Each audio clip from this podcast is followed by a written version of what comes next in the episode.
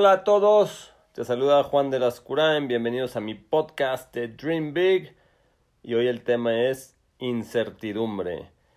Bueno, todos estamos pasando por momentos difíciles, pero como siempre digo, cuando hay más obstáculos es cuando más oportunidades hay.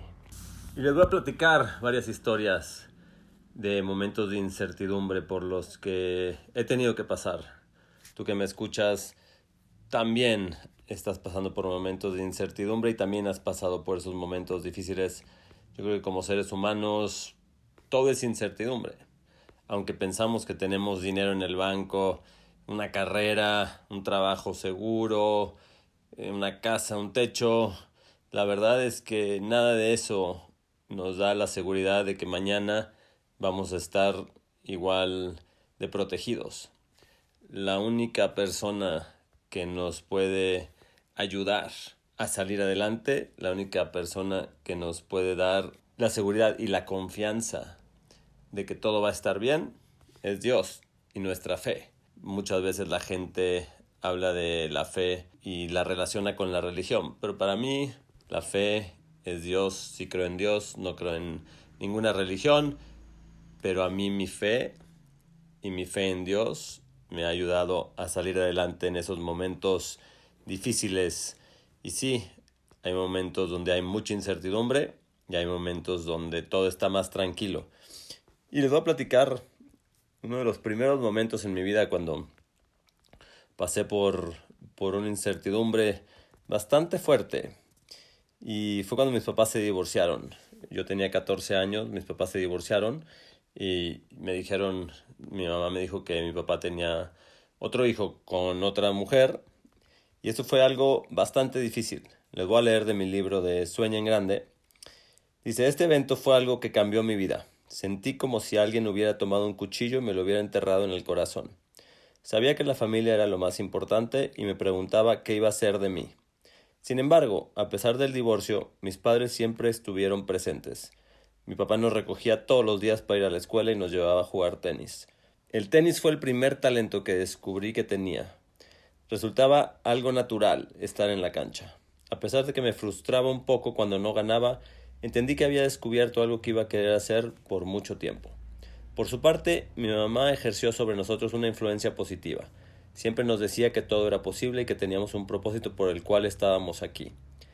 En ese entonces no comprendía lo que quería decir con propósito, pero poco a poco me fui dando cuenta que nacer, estudiar, Casarte, hacer dinero, tener hijos y morir no era la única razón por la cual yo estaba en este mundo.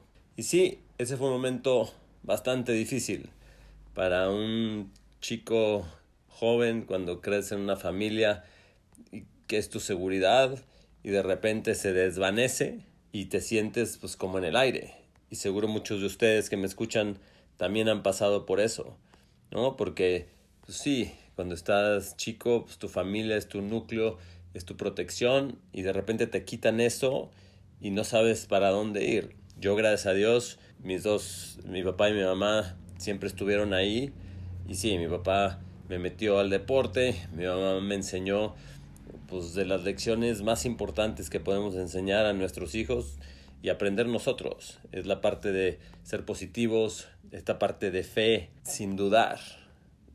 Y sí, el miedo la duda, la incertidumbre pues, siempre van a estar ahí. Pero cuando tu espíritu se comienza a fortalecer y tu fe se comienza a fortalecer y esa parte interna es más fuerte que tus pensamientos, ahí es cuando comienzas a salir adelante. Ahí es cuando ya no te preocupas por el mañana. Hay muchos proverbios que a mí me encantan. Uno que dice, ¿por qué te preocupas por el mañana? Dice, bástale a cada día sus propios problemas.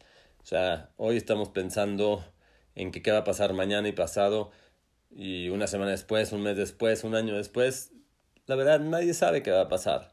Ni las mejores personas, ni los doctores, ni gente especializada sabe qué va a pasar. Sí, pueden decir que creen que es lo que va a pasar, pero ¿por qué no estamos preocupando por el pensar en lo que ellos creen que es lo que va a pasar? Hay que tomar medidas, hay que cuidarnos, pero lo más importante es vivir el hoy y hoy decidir que vamos a disfrutar este día. Estamos encerrados, tengas la oportunidad de tener un jardín, una alberca o como yo, que tengo la oportunidad de estar en un lugar donde no hay mucha gente y disfrutar lo que tenemos hoy. Y eventualmente ese momento de incertidumbre, gracias a mi papá y a mi mamá y a Dios y a mi fe que fui desarrollando, pude sobrepasar.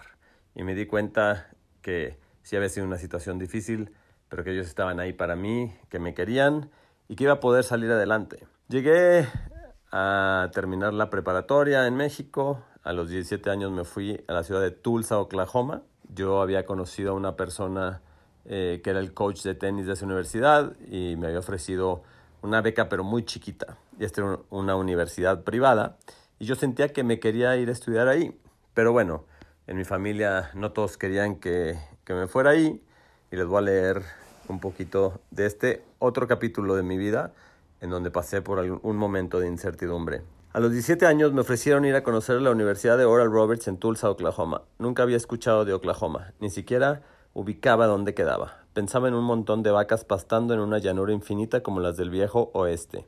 Tampoco sabía mucho de la universidad, pero decidí ir a visitarla. Semanas después, cuando llegué a los dormitorios, la primera persona que conocí fue un noruego llamado Edward. Él jugaba fútbol y su compañero de cuarto, Roger, era un mexicano del DF al igual que yo. Desde el primer instante en que nos vimos fue como si hubiésemos sido amigos de toda la vida. Edward y Roger me preguntaron cuáles eran mis planes y si quería estudiar en su universidad. Les dije que sí, que esa era mi intención. Debido a que Oral Roberts era una universidad privada, no tenía idea de cómo iba a pagar la matrícula y los gastos de mantención. Tenía una beca, pero muy corta para jugar tenis. Después de un fin de semana increíble, me despedí de mis nuevos amigos asegurándoles que nos veríamos muy pronto. Me dijeron que me esperaban, que nos íbamos a divertir mucho. Unos meses después, llegué a la universidad, con mis únicas pertenencias, que eran unas raquetas de tenis y una maleta con ropa. Llegué al dormitorio de mis amigos, quienes estaban súper contentos de que estuviera ahí. Aunque no sabía cómo iba a funcionar todo, estaba seguro de que de una manera u otra entraría a la universidad. Mi papá me iba a ayudar con una parte, tenía una beca, pero el resto no sabía cómo lo iba a conseguir. Recuerdo que mi mamá siempre me decía que no me dejara limitar por la falta de dinero, que cuando sintiera que algo era para mí, que diera el primer paso y todo saldría bien. Y esto es una de las cosas más importantes cuando estamos en momentos de incertidumbre, porque los momentos de incertidumbre lo que pueden hacer es nos pueden congelar. El miedo te paraliza. Entonces, sí, ahorita estamos todos metidos no podemos salir a hacer lo que era nuestra vida diaria, lo que siempre hacíamos, pero a lo mejor eso es bueno. Pero eso no es bueno para que solo te quedes sentado en tu casa, en el sofá, viendo Netflix. Eso es bueno para salirte de una rutina que a la, lo mejor llevabas años haciendo. Entonces, hoy lo que tienes que hacer es no te paralices por ese miedo que te está tratando de aterrorizar. Lo que necesitas hacer es, sí, estás en la situación en la que estás, pero eventualmente la vida va a continuar. Y este tiempo, que es un tiempo en el que puedes estar a lo mejor más en silencio o, o no estás tan ocupado con otras cosas que hacías, es el momento para empezar a soñar. La mayor parte de la gente que llega a hacer grandes cosas, si tú lees sus historias, todos, todos, todos pasaron por momentos de incertidumbre, todos pasaron por obstáculos muy grandes y todos supieron cómo ver más allá de esos obstáculos para poder lograr sus sueños. Les voy a continuar leyendo de mi libro. Dice, contacté al director de admisiones, se llamaba Art. Yo le hablaba diariamente y le decía que con urgencia necesitaba una beca de estudios. Él solo me decía, ¿y tú cómo llegaste aquí? Por otra parte, mis amigos siempre me ayudaban. Me quedé con ellos en su dormitorio. Ellos me abrían la puerta trasera de la cafetería para que yo pudiera entrar a comer y cuando no era posible me sacaban comida. Yo llevaba más de una semana y media en la universidad y todavía no estaba ni inscrito. Iba yo a clases como oyente. Las clases eran pequeñas, entonces me sentaba pues, yo hasta atrás pero el maestro tomaba lista y cuando llegaba, pues ya terminaba la lista y me, se me quedaba bien así de que, ¿y tú? Yo solo le decía que mis papeles estaban en proceso. Creo que fueron un poquito más de dos semanas y, ya era la fecha límite para registrarte. Y yo un día antes dije, híjole, pues ya me van a regresar a mi, a mi casa. Y ese día, el último día, para poder validarte, habla Art al dormitorio, pregunta por mí, me dice que vaya a su oficina.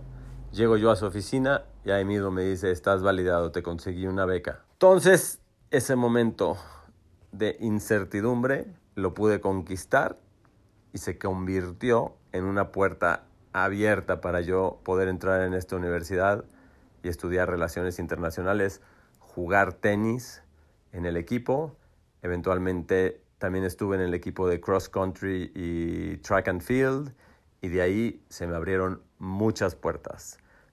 No les voy a contar más historias, los voy a dejar ahí para que puedan en esta semana que viene ver todos los momentos de incertidumbre que han tenido. Agarra un papel y escribe cuáles son los momentos que todavía no has podido sobrepasar y los que sí has podido, qué has aprendido de eso. Y te aseguro que este momento que todos estamos pasando lo vamos a poder sobrepasar juntos y van a salir muchas cosas buenas. Acuérdate, no importa de dónde vengan ni cuánto dinero tengas, si tienes fe, un sueño y trabajas duro, todo es posible.